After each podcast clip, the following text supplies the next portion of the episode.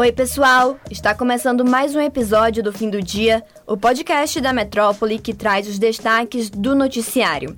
Hoje é quarta-feira, 28 de dezembro. Eu sou Giovana Oliveira e comigo na apresentação está Madison Souza. E aí, Mads, como é que tá? Oi, Gel. Olá para todos vocês que estão nos ouvindo. Hoje vamos começar com a notícia que o ministro do Supremo Tribunal Federal, Alexandre de Moraes, nesta quarta-feira, dia 28, acatou o pedido da equipe de transição do presidente eleito Lula, do PT, e suspendeu temporariamente as autorizações de porte e transporte de armas de fogo no Distrito Federal. É isso, a decisão tem o intuito de aumentar a segurança da solenidade de posse de Lula, que está prevista para ocorrer neste domingo, dia 1.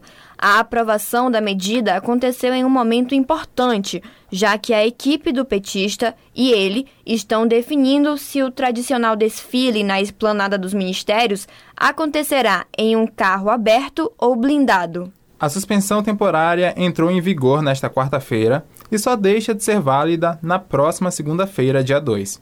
A medida engloba caçadores e atiradores, e aqueles que desrespeitarem a decisão do Supremo serão autuados em flagrante por porte ilegal de arma de fogo. O presidente Jair Bolsonaro, do PL, assinou a nomeação do comandante do Exército escolhido pelo presidente eleito, Luiz Inácio Lula da Silva, do PT. O ato com a nomeação do general Júlio César de Arruda foi publicado na edição desta quarta-feira, dia 28, do Diário Oficial da União. Por enquanto, César de Arruda foi designado para ocupar o posto interinamente a partir da sexta-feira, dia 30.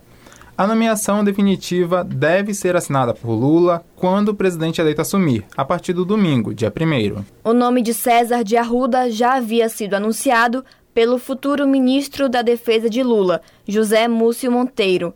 A antecipação da posse do comandante para dias antes da posse de Lula foi um acerto entre o governo atual e a equipe do presidente eleito.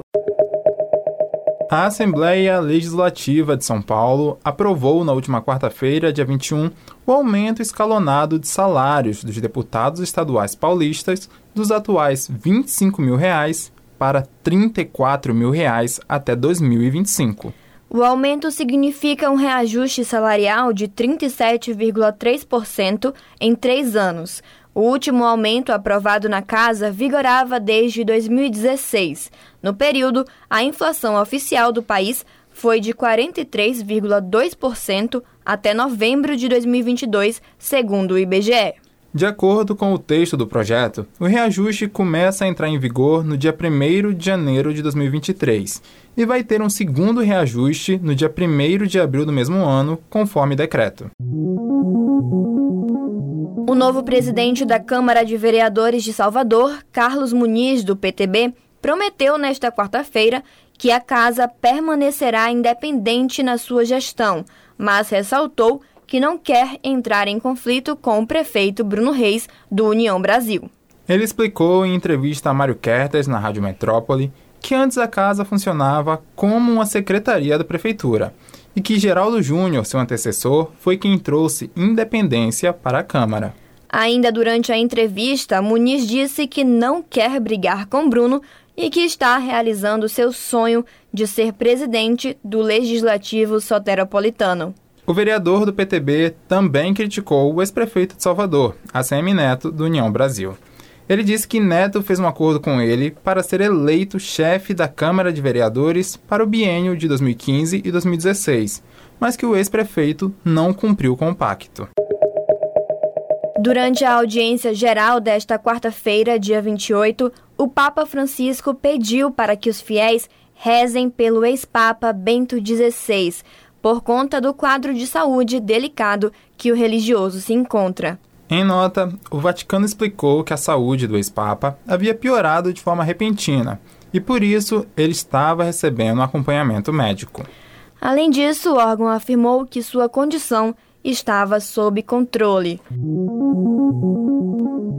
O episódio de hoje fica por aqui, mas se você quiser ter acesso a mais notícias, basta acessar o metro1.com.br. Acompanhe a gente também pelas redes sociais. arroba grupo.metrópole no Instagram e TikTok e arroba metrópole no Twitter. Lembrando que você pode também ativar as notificações no Spotify para receber um alerta a cada nova edição do fim do dia.